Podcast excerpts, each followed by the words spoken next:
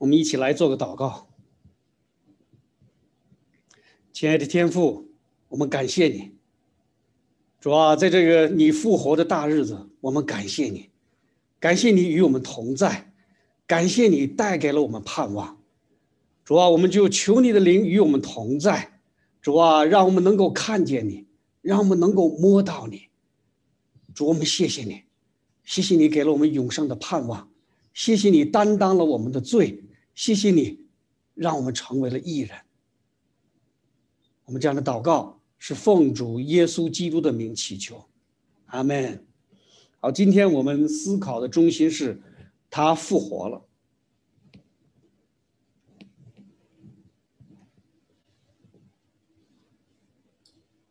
他复活了。这叫马萨乔，他是意大利文艺复兴时期的伟大画家。很可惜哈，他在二十八岁就去世了。他创作了几幅很有名的画作，其中的代表作就是《纳税银》。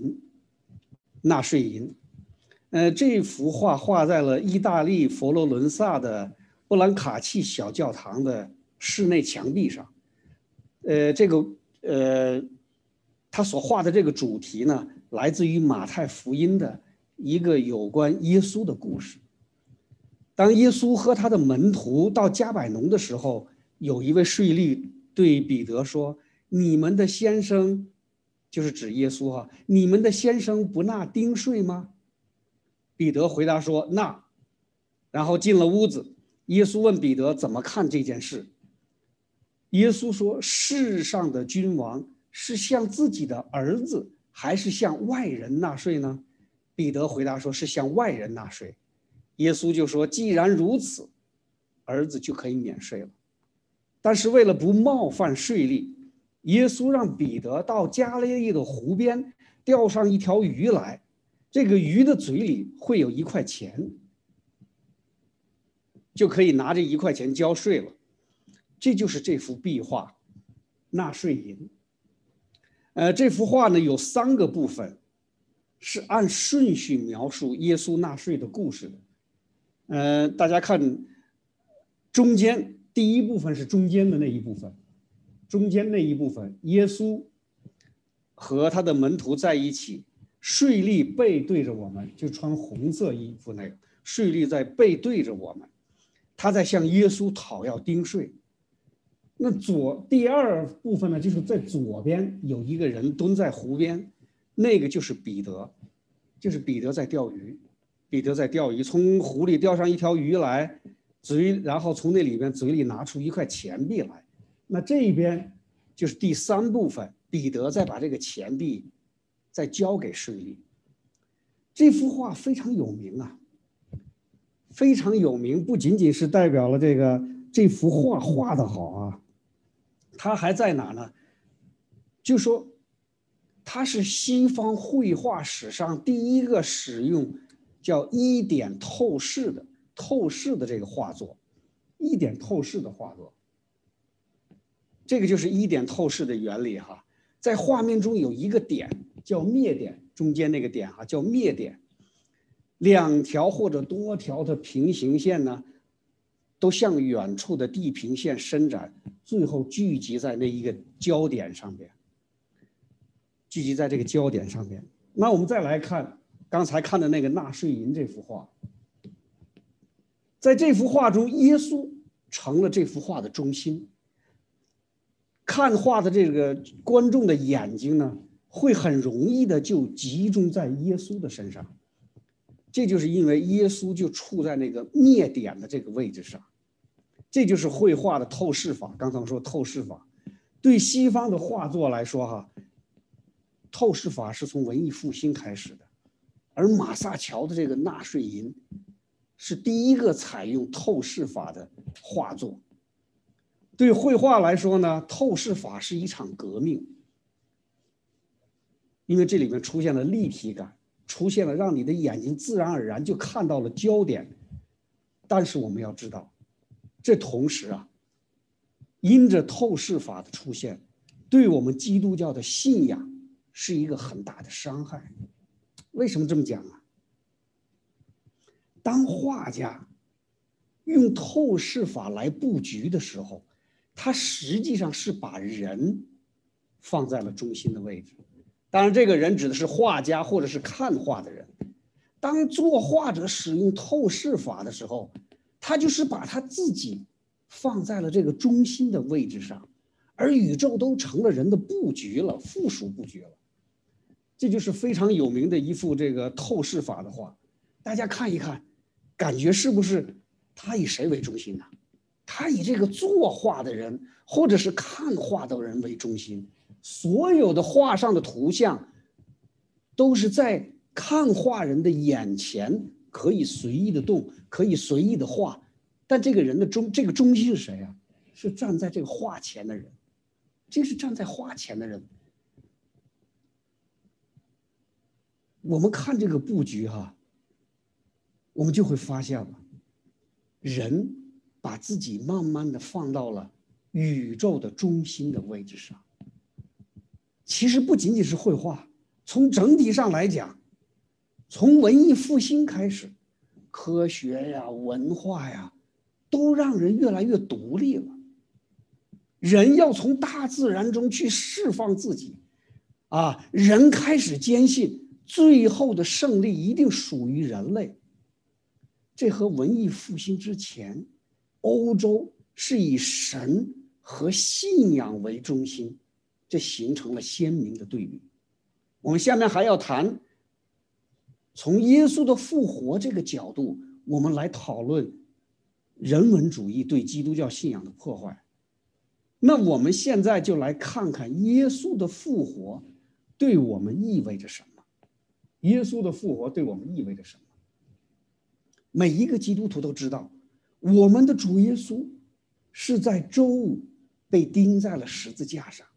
然后呢，耶稣的尸体被放入了坟墓，但第三天却复活了，从死亡中复活了。这件事啊，在所有的四本福音书里边都有记载。当然，每一本福音书它记载的详细程度不一样。不仅仅四本福音书记载了耶稣的死里复活。《使徒行传》还有其他的教牧书信，大部分也都谈到了耶稣的复活。但他这些又和福音书不一样。福音书是一个记录，对耶稣死里复活的记录，但新约其他的那些书，比如《使徒行传》和教牧书信，它主要是在谈耶稣复活的意义。耶稣为了我们钉在了十字架上，为了我们人类的罪，钉在了 十字架上。对基督教信仰来说，这是一个很关键的节点。没有耶稣的死，就不会有罪被涂抹。当然，这个被涂抹不是撒旦的罪啊，是我们人类的罪。耶稣为什么要被钉在十字架上？耶稣的宝血为什么可以涂抹我们的罪？要回答这个问题，我们必须先回到远古，回到亚当夏娃的时代。亚当夏娃有两个儿子，一个叫该隐，一个叫亚伯。我们都知道这两个人。创世纪告诉我们，亚伯是种田地的，他是生产粮食；呃，该隐是种田地的。是生产粮食的，他每一次都是拿着他生产的粮食来献祭给耶和华。我们不能说他不敬畏上帝。亚伯呢，他是放牧的，他每一次献给上帝的祭啊，都是献上他头生的羊，还有羊的油脂。耶和华喜悦亚伯献上的祭物，不喜悦该隐的祭物。为什么会这样？创世纪并没有告诉我们，但上帝的喜悦和不喜悦却造成了该隐的嫉妒，他寻找一个机会，把自己的弟弟亚伯杀害了。上帝为什么更喜欢动物献祭？这个问题我们到了立位记才发现答案。当时以色列人行走在荒漠之中，他们刚刚从埃及逃出来，正在去往上帝应许他们的土地。然而，这是一群罪人呐！他们尽管知道是神救赎了他们，带领他们离开受奴役的埃及，但他们并不是有信心的人。他们时常得罪救赎他们的神。上帝拣选他们，我们能够看出来，就是为了告诉世人，人是有罪的，人是背逆神的，人需要神，人需要知道自己的罪，所以在荒野之地，在犹太人进入应许之地之前，上帝为他们颁布了律法，在这律法之中，神谈到了。他为什么喜欢动物的祭品？我们可以从利未记第四章看到这一点。耶和华对摩西说：“你小谕以色列人说，若有人在耶和华所吩咐不可行的什么事上误犯了一件，或是受高的祭司犯罪，使百姓陷在罪里，就当为他所犯的罪。”把没有残疾的公羊犊、公牛犊献给耶和华为赎罪祭。这指的是，如果以色列会众和祭司犯了罪，他们必须献上公牛犊，求神赦免他们的罪。这就是我们通常所称的赎罪祭。以色列全会众若行了耶和华。所吩咐不可行的什么事，误犯了罪，是银耳未现，会众看不出来的，会众一知道所犯的罪，就要献一只公牛犊为赎罪祭，牵到会幕前。这也是赎罪祭的一种，但不是诚心犯罪，是误犯了罪。当他们知道自己犯了罪的时候。他们仍然需要献上公牛犊，求神赦免他们全体会众的罪。若以色列长官或百姓个人误犯了神不允许他们犯的罪，那官长就要献上一只没有残疾的公山羊。百姓如果需要献上。百姓也需要献上没有残疾的公山羊，求得神为他们赦免。如果有人没有做见证人的职责啊，做了伪证啊，或者触摸到了不洁的之物，当他们明白这是污违反了神的诫命之后，必须拿出一只羊或斑鸠献给耶和华，求他们赦免。那这种罪就叫赎千祭。当然，神给以色列颁布的律法当中还有不同的祭品。我们由此可以发现，牛羊或牛羊的血可以洗去犹太人的罪，特别是在出埃及记里，当神预备击杀埃及人的长老的时候，长子的时候。以色列人要把公羊血涂在门框上，这样神就可以保住他们的性命。这样我们才会明白，神饶恕人的罪有很多的方式，献赎罪祭、赎千祭。但这些祭品里边，这些所献的祭，并不包括从亚当夏娃开始的那个罪，也就是我们所说的原罪。说假话、偷盗、摸不洁之物，都可以用牛羊祭品来取得神的赦免。但那个最根本的罪呢，也就是因着亚当夏娃受魔鬼的诱惑而丢掉的与神最初的那种亲密关系，这个罪呢，神并没有在立位记里告诉以色列人，怎么样才能回到最初。怎么样才能得到神的饶恕，再次回到伊甸园。但当我们仔细去理解圣经的时候，当我们把旧约和新约连在一起的时候，我们才会发现，神其实早就有了他的大计划。这就是我们所说的救赎计划。旧约没有明确神神的大计划，但神透过先知的嘴，隐隐约约展露了耶稣，隐隐约约展露了罪人再次与神和好的计划。我们把这个就叫做旧约时代对耶稣的预表。今天我们诵读的以赛亚书，以赛亚书五十三章四到八节。就是对耶稣的预表，对神救赎的预表。他诚然担当我们的忧患，背负我们的痛苦，我们却以为他受责罚，被神击打苦待了。哪知他为我们的过犯受害，为我们的罪孽压伤。因他受的刑罚，我们得平安；因他受的鞭伤，我们得医治。我们都如羊走迷，个人偏行己路。耶和华使我们众人的罪孽都归在他的身上。他被欺压，在受苦的时候却不开口。他像羊羔被牵到宰杀之地，又像羊在剪毛人手下无声。他也是这样不开口。因受欺压的审判，他被夺去。至于他同事的人，谁想他受鞭打，从活人之地被剪除，是因为我百姓的罪过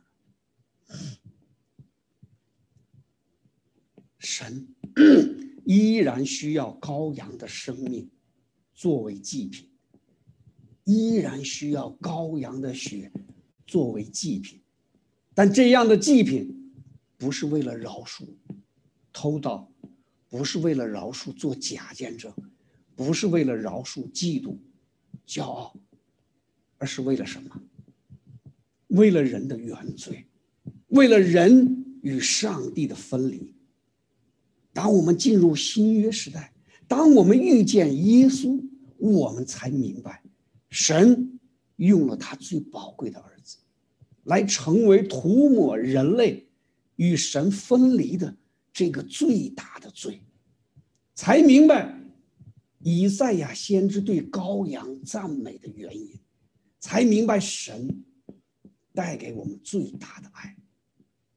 这就是周五，当我们聚集在一起赞美耶稣、纪念他的死、纪念他的宝血的最根本的原因，因为这是恩典。从神而来的恩典，你们从前远离神的人，如今却在基督里边靠着他的血，已经得亲近了。因他使我们和睦，将两下合二为一，拆毁了中间隔断的墙，而且以自己的身体废掉冤仇。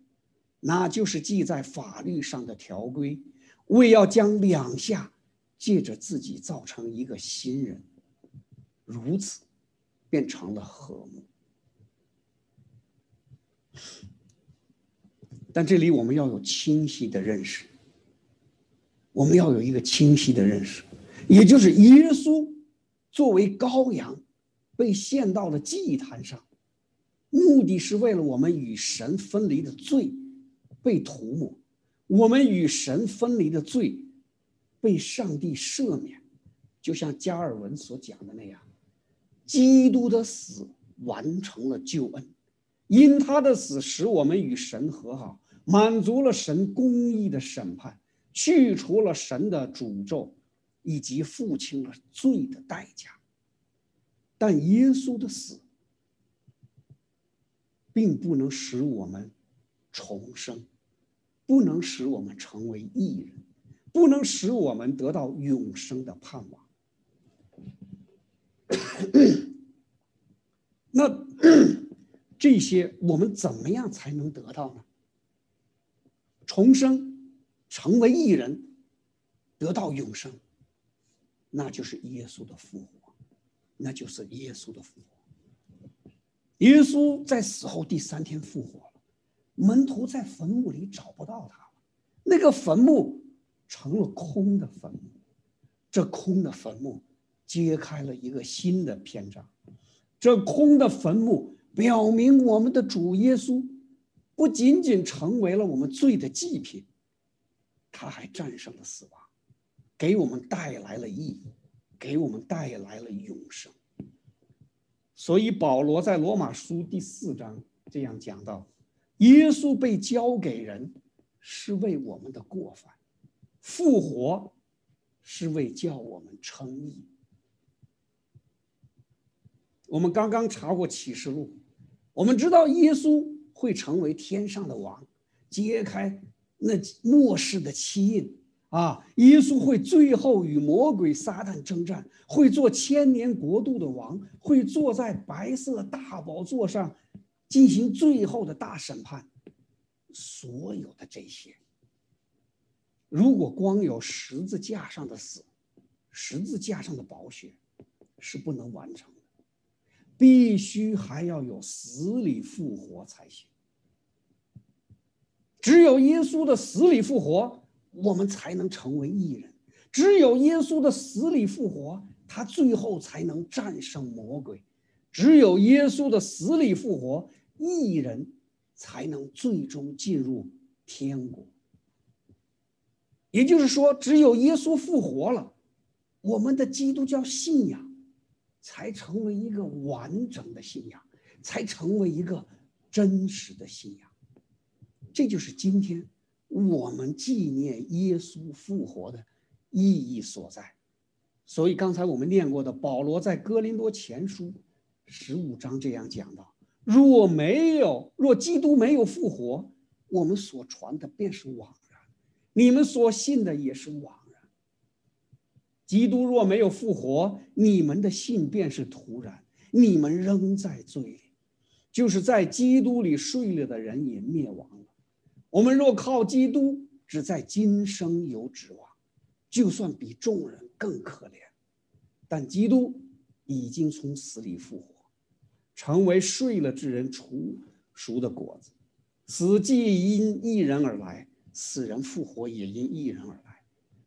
在亚当里。死人，众人都死了，照样，在基督里，众人也都要复活。所以，所以作为基督徒啊，我们必须要认真思索耶稣的复活。如果我们没有把耶稣的复活与我们的生命连接起来，那耶稣的死和复活对我们没有任何意义。也就是说，我们称为基督徒，那只是一个名号而已。所以今天我拿出两点来，与弟兄姐妹一起来思考，一起来反思耶稣的复活。我们来思索一下，我们是不是与耶稣的复活有份？也就像上次对生命册的反思，天国是不是与我们有份一样？那第一个，我们就来思索。我们有没有把耶稣当做我们生命的中心？我们有没有把耶稣当做我们生命的中心？耶稣必须要成为我们生命的中心，因为他死在十字架上，因为他三天以后又从死里复活了，因为他洗净了我们身上的罪，因为他把天国的门打开了。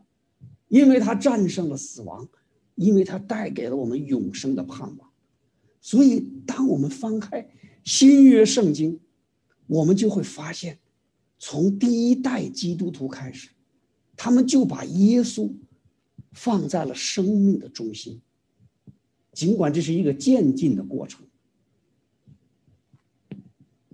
彼得即使跟随耶稣三年。当耶稣活着的时候，耶稣并不是他生命的中心。因为当迫害和死亡临近的时候，以彼得首先想到的是自己的生命，想到的是自己的安全。那彼得是从什么时候改变的？彼得是从什么时候改变的？路加福音里讲过一个故事，啊，那是在路加福音的最后一章，耶稣的两个门徒往以马五斯去，在路上遇见了复活的耶稣，这两人开始并没有认出耶稣来，直到耶稣与他们剥饼的时候，他们的眼睛明亮了，认出了耶稣，他们赶紧就回到耶路撒冷。想把这个惊人的消息告诉十一个使徒，但他们还没有讲出遇见复活了耶稣的事情的时候，那十一个使徒就先告诉了这两个门徒：主果然复活了，已经献给西门看了。在哥林多前书十五章。保罗也提到了这件事情。第一，就是基督照圣经所说，为我们的罪死了，而且埋葬了；又照圣经说，第三天复活了，并且显给基法看，基法就是彼得，然后显给十二使徒看，后来一时显给五百多弟兄看，其中一大半到如今还在。却也有已经睡了的。当我们看到《使徒行传》里的彼得的时候，我们知道他已经改变了，从自我为中心的胆怯的耶稣的追随者，变成了传福音的勇敢的战士；从三次不认主的人，变成了最后要倒钉十字架的寻道者。只有把耶稣。视作生命中心的人，才可以像彼得那么勇敢，而这都是因为耶稣复活。耶稣的复活带给基督徒勇气，带给了基督徒信心，更带给基督徒盼望，使他们不论遇到什么样的挑战和困难，都可以不畏的追寻耶稣，不畏的传播福音。对真正的基督徒来说，上帝就是一切，耶稣就是一切。他们活着就是为了主，他们劳累是为了主，他们工作是为了主，他们生活是为了主。他们会坚持聆听主的话语，会坚持与主亲近，他们会随时随地的祷告，向主祈求，与主沟通。他们有自己的家、自己的工作、自己的人生，但所有的这些，都是围绕着主的权柄，因为他们相信这一切都是神给他们的，不论是喜乐还是悲伤，都是神给他们的，因为他们坚信，耶稣曾经告诉过他们：“我就是道路、真理、生命。”因为他们相信耶稣讲的“复活在我，生命也在我”，信我的人虽然死了，也必复活；凡活着信我的人，必永远不死。只是可惜啊，从文艺复兴开始，也就是六七百年前开始，这一切都发生了变化。我们把耶稣啊，从生命的中心位置。搬开了，慢慢的让我们自己成了我们生活的中心，我们生命的中心。我们用我们的眼睛来看世界，用我们的思维来理解世界，我们的所思所想都围绕着自己的兴趣、自己的爱好、自己的理想、自己的便利。耶稣死死了。耶稣死在十字架上了，三天之后又死里复活了，跟我们有什么关系呢？我们要在自己便利的情况下，才会安排去教会参加崇拜。我们生活中的任何重大的变动，比如寻找新的工作、搬家、组建家庭，都不是先寻求神的旨意，而是靠着自己的兴趣，靠着自己的判断。当二十几年前我刚刚进入教会的时候，我到现在还记得牧师讲，他即使每次买了新衣服或者新鞋，都要在教会崇拜的时候第一次穿上。这样的观念，也就是把耶稣当成生命的中心、生活的中心的观念，确实震撼了我，因为我以前从来没有这样想过。是的，耶稣为我们洗净了我们的罪，死在了十字架上。耶稣为了我们诚意，为了得到永恒的生命，从死里复活。耶稣如果没有成为我们生命的中心，那耶稣的死，耶稣的复活，又和我们有什么关联呢？如果耶稣没有成为我们生命的中心，我们寻求的又是什么呢？我们为什么还要来到教会？主啊，主啊，我们去喊耶稣呢？我觉得我们要思考这个问题，特别是在复活节，纪念耶稣死而复活的时候，我们要真正的检查我们自己。作为基督徒，我们拥有一个什么样的生命？作为基督徒，谁？是我们生命的中心，生活的中心。当耶稣的门徒约翰日渐年老的时候，他真正悟出了生命与耶稣的关系。所以他怎么讲？他说：“人有了神的儿子，就有生命；没有神的儿子，就没有生命。”这是我们。在主的复活的日子，要思考的第一个问题：耶稣是不是在我们的生命中是一个中心的位置？啊，我们有没有把耶稣当做我们生命的中心？那第二个，我们要思考：我们有没有与耶稣同死同活复活？同死同复活？我们有没有耶与耶稣？同死同复活。前面刚才过去那一星期，我们叫圣周啊，因为耶稣两千年前在上个主日，他荣耀的进入了耶路撒冷，然后经历了一周的教导服侍，在周五被钉在十字架上，为我们流出宝血，然后三天以后又从死里复活。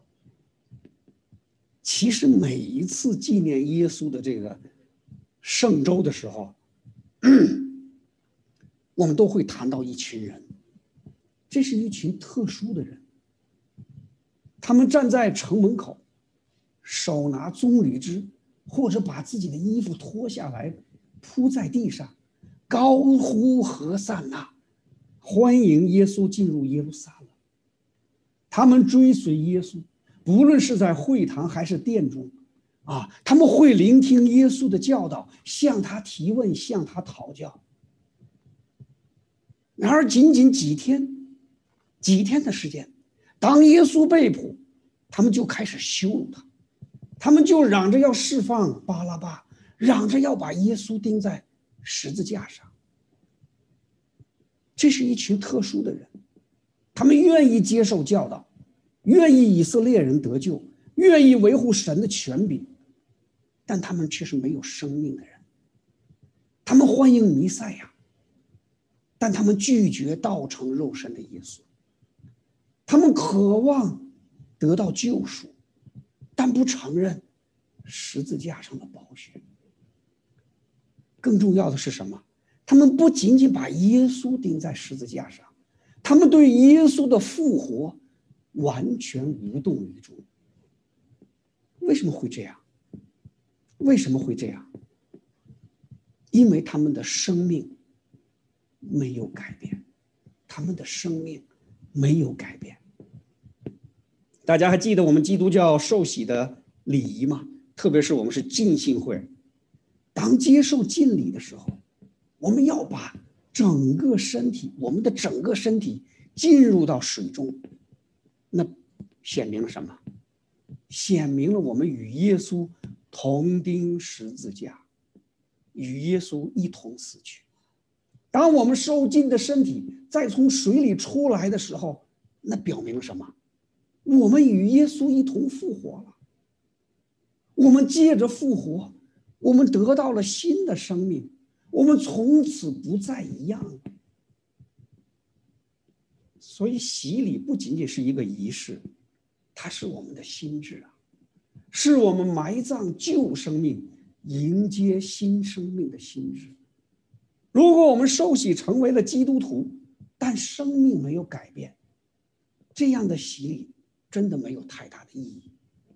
就像追随上帝那些虔诚的犹太人，他们最终拒绝了耶稣，也拒绝了新的生命。但保罗却是一个和虔诚的犹太人不一样的例子。他曾经为自己的血统，啊，为自己熟悉教义沾沾自喜，他也毫不留情的迫害基督徒。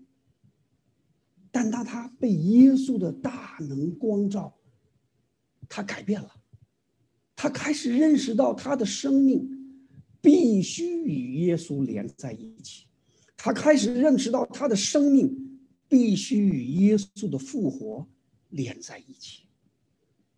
所以，生命改变的见证啊，经过这种生命改变的见证啊，他感慨万千的告诉哥罗西教会里的对犹太教还是基督教混淆不清的那些弟兄姐妹，他怎么讲的？你们若真与基督一同复活，就当求在上边的事，那里有基督坐在神的右边。你们要思念上面的事，不要思念地上的事，因为你们已经死了，你们的生命与基督一同藏在神里面。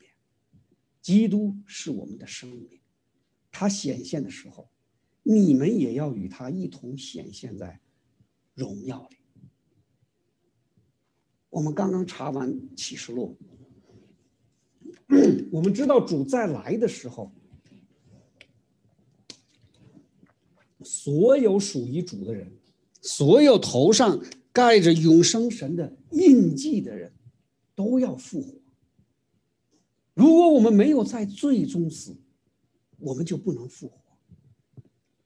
如果没有耶稣的死里复活，就更不会有基督徒的复活。如果基督徒没有复活，那就不能通过神最后的大审判，更不能进入。美好的新天新地，所以保罗非常严肃的询问罗马教会的基督徒，他非常这个严肃的询问他们，这样怎么说呢？我们可以仍在最终叫恩典显多吗？断乎不可。我们在罪上死的人，岂可仍在罪中活着呢？岂不知我们这受洗归入耶稣基督的人是受洗归入他的死吗？所以，我们借着洗礼归入死，和他一同埋葬，原是叫我们一举一动有新生的样式，像基督借着父的荣耀从死里复活一样。这是在质问罗马的教会的基督徒。难道不是在质问两千年后的我们吗？我们有没有与基基督耶稣同死？我们有没有仍然活在罪中？同时，保罗也清清楚楚的告诉罗马教会的基督徒：我们若是与基督同死，就信必与他同活。因为知道基督既从死里复活，就不再死，死也不再做他的主这也是在清清楚楚的告诫两千年后的基督徒，告诉我们：我们到底有没有与基耶稣同复活？我们到底有没有借着耶稣的复活得到新生命？基督教信仰不是花前月下、小桥流水，不是吟诗作画，基督教信仰是战场上的真刀真枪啊，是必须经历生命的死和改变。